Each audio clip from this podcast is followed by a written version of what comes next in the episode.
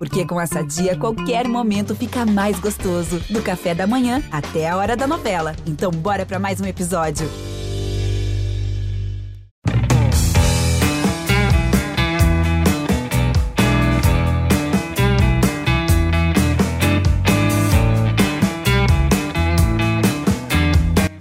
Fala pessoal que acompanha o nosso podcast CE na Rede, eu sou Thais Jorge do ge Globo CE e hoje estou aqui né, com Beatriz Carvalho, que é do GE, e além disso, nossos convidados especiais, agora de sempre, Márcio Renato, torcedor do Fortaleza, que faz a voz da torcida, e também Igor de Castro, que é o torcedor do Ceará, que faz a voz da torcida nas plataformas Globo. Queria dar as boas-vindas, né, Beatriz? Tudo bem, Bia?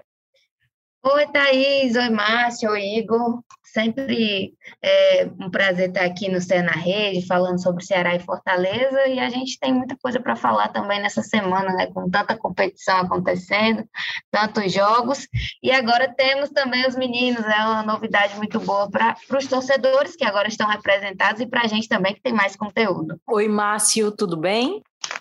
Fala, Thaís, fala, Bia, fala, Igor. Tudo bem, né? Assim, mais ou menos, né? Fortaleza vem aí numa sequenciazinha chata de três derrotas seguidas, mas estamos aqui para conversar com a galera do GE, a torcida tricolor, sobretudo. E o Igor? Para o Igor tá tudo bem, realmente, né, Igor? Muito bem, obrigado. Tudo bem, pessoal? Olá, Thaís. Olá, Bia. E aí, Márcio? Pois é, para mim é, essas, essas últimas semanas, esses últimos dias aí estão sendo ótimos. Desde a estreia do Dorival aí, três vitórias seguidas, é, jogos realmente grandes, né, contra o Independente aqui, é, a vitória contra o Palmeiras, né, histórica, e a vitória contra o Laguaira também histórica, né? A primeira vitória de um time cearense aí fora dos nossos domínios territoriais. Então, realmente, é, é uma grande semana. E aí, Igor, já quero começar perguntando para você, assim, para você, qual o principal ingrediente que o Dorival trouxe, né, para conseguir essas três vitórias, três vitórias difíceis, né? O que que ele está conseguindo extrair do grupo que o Thiago Nunes não conseguia? Thaís, realmente é questão de trabalho, ele não teve ainda tanto tempo para realmente mudar muito a cara da equipe, né, que é a do Thiago. É, ele está tentando fazer algumas mudanças ali ainda de início de partida, mas que realmente é, é, é leva um pouco de tempo né, para o jogador assimilar, para a equipe é, levar em consideração o que é que está sendo passado. Mas é, o principal ponto realmente é que o ataque voltou a funcionar. Não sei se por influência dele, por algo psicológico lá com, com os jogadores, ou se foi algo realmente de treino, mas hoje o Ceará se mostra um time mais letal. É um time que chega na frente ali, que chega no, na, na, área do, do, adversário e faz o gol. Já temos aí, na, sob o comando do Dorival, três partidas, então já são sete gols marcados, coisa que não vinha acontecendo. Era um Ceará que martelava muito, né? O Ceará do Thiago Nunes era um Ceará que martelava muito, mas que não conseguia isso, não conseguia marcar gols. E agora, com, com o Dorival, é uma equipe que cria também, cria um pouco menos, até por conta também dos, do nível do, dos adversários, mas que, que chega lá para matar, que chega realmente para fazer o gol. E o Mendonça aí é, é, já vinha numa crescente, agora melhor ainda nas mãos do Dorival. Mas é, é, é se fosse para. Eu não consigo citar só um, um elemento aí é, para justificar essa melhora da equipe já na mãos, nas mãos do Dorival. São vários fatores. É, e agora eu faço para o Márcio né, a pergunta contrária. O, o, Fortaleza vem de três derrotas, a gente sabe que contra adversários difíceis também, né, principalmente Colo-Colo e River no Libertadores. Para você, qual, quais os grandes calos do Fortaleza nesses três jogos? Por que é que a vitória não veio? Bom, assim, é uma pergunta difícil de responder, né? Porque o elenco, em tese, ele foi qualificado, mas a gente não consegue ver na prática esse futebol bem jogado, sobretudo aquele que a gente ficou meio mal acostumado de ver no primeiro turno da Série A do ano passado, onde Fortaleza realmente jogou muita bola. Me parece que o Fortaleza tem tentado, não sei se por meio de uma lição, né? Já que no, no Brasileirão do ano passado, o segundo turno houve um desgaste muito grande, o Fortaleza realmente teve um número muito alto de lesões, né? Então, não sei se ficou esse aprendizado de que o time não podia jogar com a tal da intensidade que o Voivoda tanto fala durante os 90 minutos, então parece que o Fortaleza tem sido um time que controla mais os jogos, né? Que ele puxa mais o freio de mão, que ele não vai 100% inteiro em todos os momentos. Isso tem irritado bastante o torcedor, principalmente em algumas partidas, né, Thaís? Dessas três que você citou aí, eu acho que a que mais irritou foi a contra o Cuiabá, né? Que era um adversário de fato mais frágil, o jogo no Castelão e aquele jogo que a gente chama de jogo de seis pontos, né? Um confronto direto com um adversário ali de, de meio de tabela também. Então, Fortaleza perde pontos dentro de casa e isso acaba gerando uma sequência ruim de três jogos. Uma coisa que eu tenho observado muito também é que o time ele tem se movimentado muito pouco sem a bola, tá? Era uma coisa que a gente observava bastante na, no, no primeiro estágio do trabalho do Voivoda, que quem estava com a bola sempre tinha muitas opções de jogadores que ficavam se aproximando para receber o passe, até mesmo em cobrança de falta ou em cobrança de lateral, sempre tinham muitos jogadores orbitando, pedindo a bola, pedindo passagem. E agora o Fortaleza meio que ele fica com a bola, um meio-campo pouco criativo, olha para frente, tem dois jogadores enfiados no meio da zaga e você não sabe o que fazer. Então, aumentaram tanto os toques de lado, os toques para trás, como aumentaram os passes forçados. Já que ninguém se aproxima, eu tento uma bola mais longa, uma bola mais alta, e aí a vantagem para o defensor é sempre muito maior. Então, o Fortaleza parece que deu uma engessada, né? Uma engessada. Não sei se é o momento de, de repente, criar novas formas de se jogar, variações. É, Thaís, é, só para comentar um pouco sobre esse jogo do River, é, fala, aproveitando essa fala também do Márcio, que ele falou sobre esse meio campo que acaba tendo problemas ali, e eu também enxergo dessa forma, acho que, que falta um ajuste ainda no meio campo do Fortaleza, às vezes o time fica dependendo demais daquelas subidas pela lateral do Pikachu, às vezes do, do Lucas Crispim, e a gente não, não viu isso, por exemplo, nesse jogo contra o River.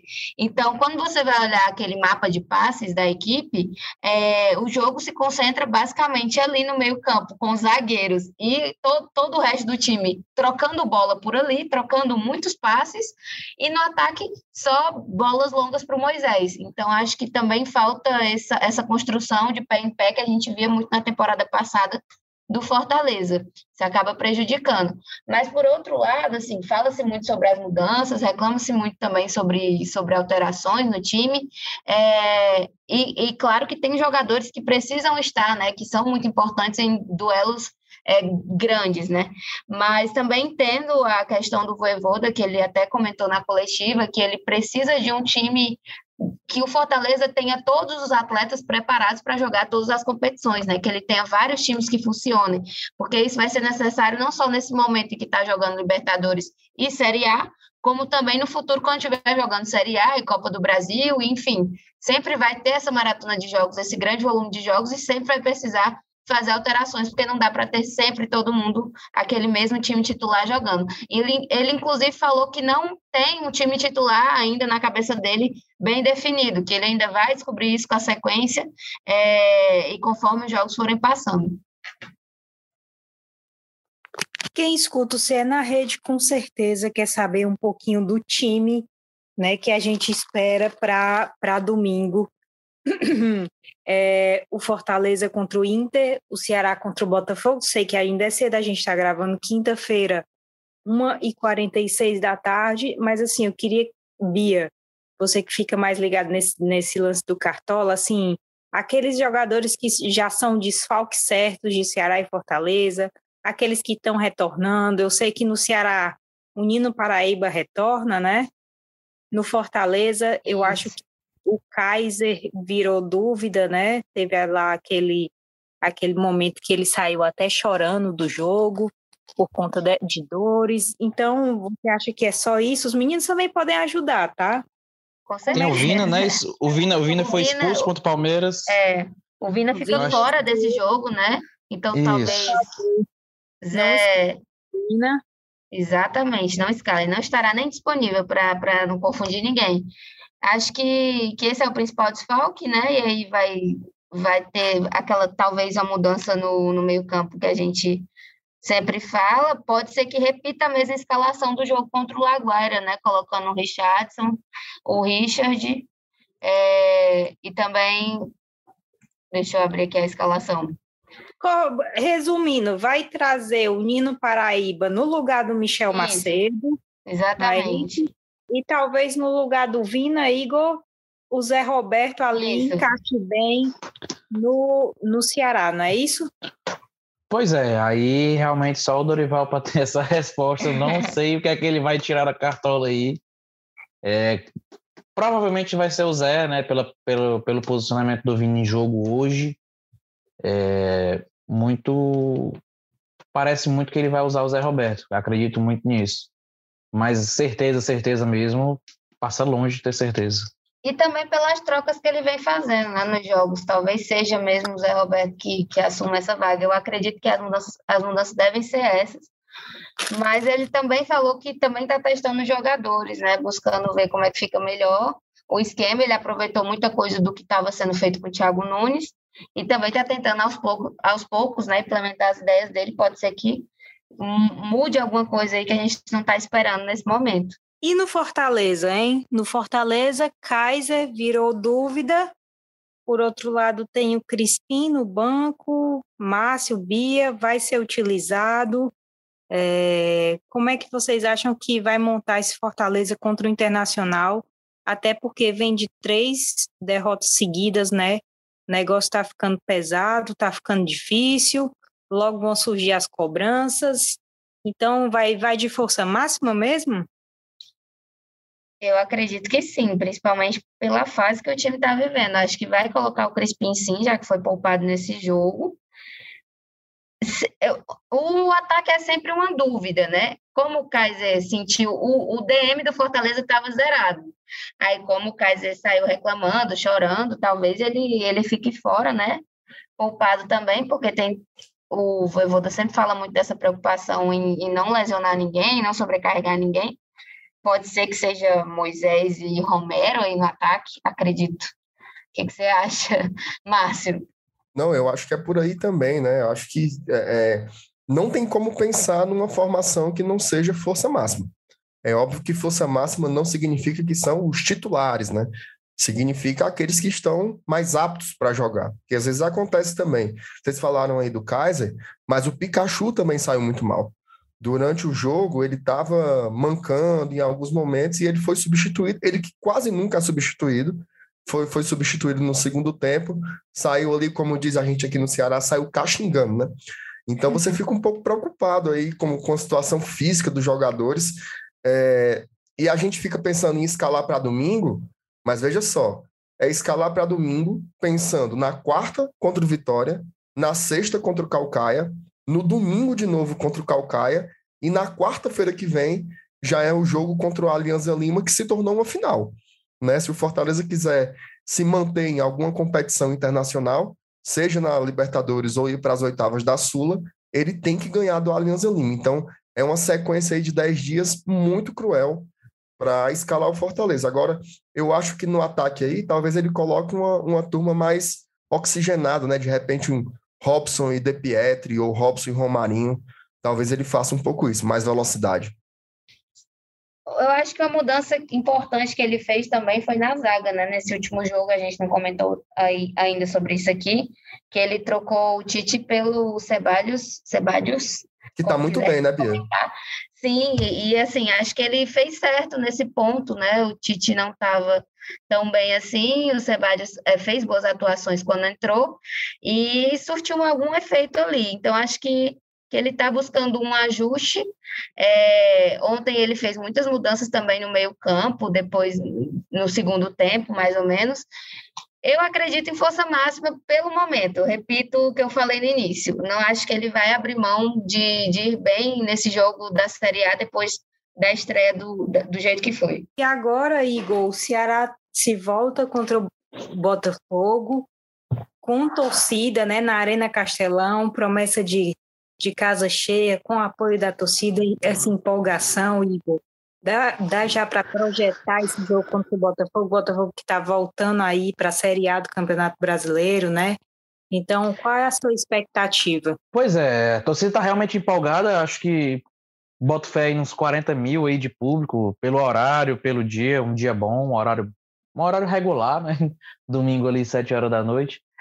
Mas que o Botafogo é uma equipe que vem em franca ascensão, né? Vem com alguns reforços aí que chegaram agora, então tá todo mundo meio que se conhecendo, assistiu o jogo contra o Corinthians, né, o último. É, pelo que eu pude ver, é um time que ainda está realmente em busca do entrosamento. É, teve essa semana livre, né, de jogos, então deve ter dado para dar uma treinada melhor no time. Então deve dar um trabalho para a gente domingo, realmente. É, é, a gente já não vai ter nosso principal jogador, que é o Vina, e realmente vai ser na base do, da torcida empurrando de novo, mais uma vez, a equipe para rumo a mais uma vitória.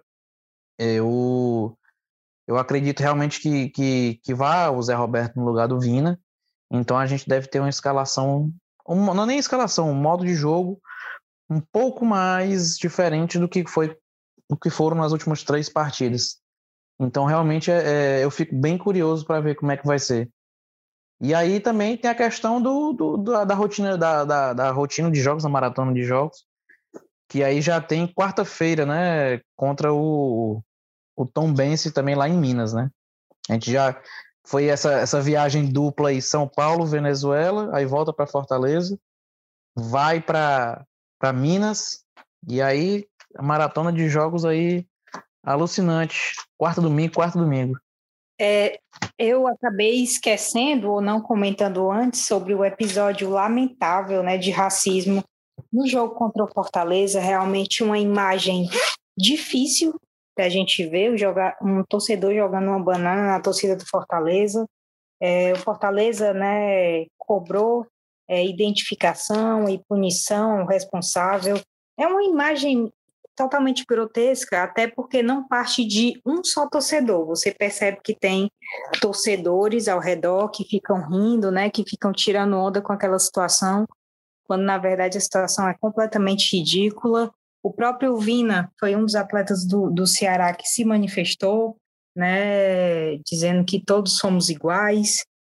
E o River Plate, o River Plate, próprio clube também já se manifestou, né, repudiando essa questão do, do ato racista no Monumental, que foi lamentável, até porque a festa foi muito bonita, estádio lotado, né? Mais de 2 mil torcedores do Fortaleza viajaram para esse jogo. Foi histórico para o Fortaleza também, primeiro encontro entre as equipes, e a gente não pode normalizar e nem achar é, que, que que essa cena vai se repetir, enfim, a gente sabe que alguns falam, ah, é um caso isolado. Não, não é um caso isolado. Vários e vários casos, né?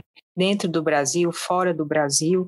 E, e essa é uma discussão que tem que estar tá em pauta em todos os momentos, né? E aqui a gente é completamente contra racismo, contra homofobia, né? Contra transfobia, contra qualquer tipo de de preconceito. E aí, para terminar o nosso podcast, Márcio Bia, vou perguntar, fazer a mesma pergunta né, que eu fiz ao Igor. É, projeções para esse jogo contra o Inter. Márcio costuma ser um adversário sempre difícil para o Fortaleza. Como é que você espera? É, o que é que você espera desse jogo? Bom, assim, é um jogo historicamente muito difícil, né? Fortaleza nunca venceu o Internacional lá em Porto Alegre, mas também a gente já viu o Voivoda quebrar alguns tabus, né? Vai fazer aí, tá com 11 meses que ele está aqui no clube, ele já conseguiu algumas vitórias que eram historicamente impossíveis também para o Fortaleza, então tem que acreditar. Agora é como a Bia falou anteriormente, né? Por conta do contexto dos, das três derrotas consecutivas, o Fortaleza ele se vê é, entre aspas, né? Assim, com uma certa obrigação de pelo menos pontuar lá em Porto Alegre, né? Porque é, o jogo da terceira rodada já foi adiado, que seria o Clássico Rei, só vai ser jogado em junho. Então o Fortaleza ele pode entrar na quarta rodada, olhando para a classificação e se vendo com zero pontos, caso não consiga é, é, sair com algum pontinho de Porto Alegre. Então eu acho que essa é uma situação que pode ser psicologicamente muito desagradável. Eu me lembro do, Goi do Grêmio ano passado, do Goiás em 2020, que eles se passaram aquele tempo com jogos adiados, e não, tal hora a gente vai sair daqui, a gente vai conseguir fazer os pontos, porque tem tantos jogos atrasados, e não foi assim que funcionou. Entraram em parafuso e acabaram se afundando no fundo da tabela até o fim da competição. Então, o Fortaleza precisa sair de Porto Alegre com pelo menos um pontinho ou de repente buscar uma vitória, porque a gente sabe também que o Inter, por mais que seja um time muito tradicional, ele não vem exatamente num ótimo momento, né? Não vem num momento interessante. Foi eliminado na Copa do Brasil pelo Globo, no Campeonato Estadual também não foi muito bem. Então, acho que se o Fortaleza tiver cabeça no lugar, tiver um pouco, pouco mais de movimentação em campo e tiver bem fisicamente, acho que ele pode surpreender as estatísticas aí e conseguir a primeira vitória lá excelente, né? Eu queria dizer para todos que estão ouvindo que Márcio e Igor estão na voz da torcida, então sempre vídeos pós-jogo no ge.globo.ce, né? Participações aqui no nosso podcast, é, Sport TV, Premier. É, queria agradecer muitíssimo a, a participação de vocês, eu acho que agrega muito. A Biazinha, que é minha companheira sempre é, de rotina no ge.globo.ce, e se quiserem mandar um alô, um, um beijo, é, é, esse é o momento. Bia, muito obrigada, minha amiga. Obrigada, Thaís, aos meninos. Pois é, eu gostei muito desse time. Vamos manter ele até mais para frente nesse podcast. E boas discussões hoje. Vamos ver o que vai rolar no final de semana. É, concordo totalmente com a sua fala sobre o episódio lá no Monumental. E é isso, gente. Obrigada a quem ouviu até aqui. Um abraço e até o próximo episódio. Márcio, um beijo, boa sorte ao Leão. Valeu, Thaís, valeu, Bia, valeu, Igor, satisfação mais uma vez. E só para complementar, né, Thaís, assim, que, que sobre o caso do racismo em Buenos Aires, que não seja só um fato, né, que tenha realmente uma punição, que a Comebol, que a polícia argentina, que se apure que os, os culpados sejam é, julgados e condenados, porque é um crime, né? Então isso não pode ser admitido nem no futebol e nem em lugar nenhum na sociedade, né? E tomando e até partido nessa. Ufa, foi, foi, foi. Perdão, Thaís. Lá. Pois é, e tomando, e tomando partido até nessa questão do racismo também, é... não é questão clubista, é realmente uma questão humanitária que todos nós devemos realmente é... se nos posicionar nessa, nessa, nessa luta contra o racismo. Então, é, ontem foi a equipe do Fortaleza, dia 25 de maio, a equipe do Ceará vai jogar lá, pode acontecer com a gente, entendeu? Então, é, é, é realmente uma coisa que, que não dá para colocar o clubismo na frente, então, realmente, é, espero que as atitudes que possam ser tomadas sejam, sejam feitas realmente. É, o vídeo está bem claro, está muito claro.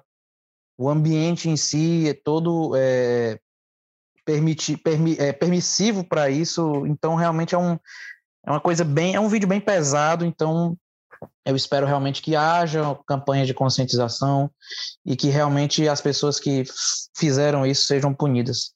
É, não desejo isso para ninguém, realmente.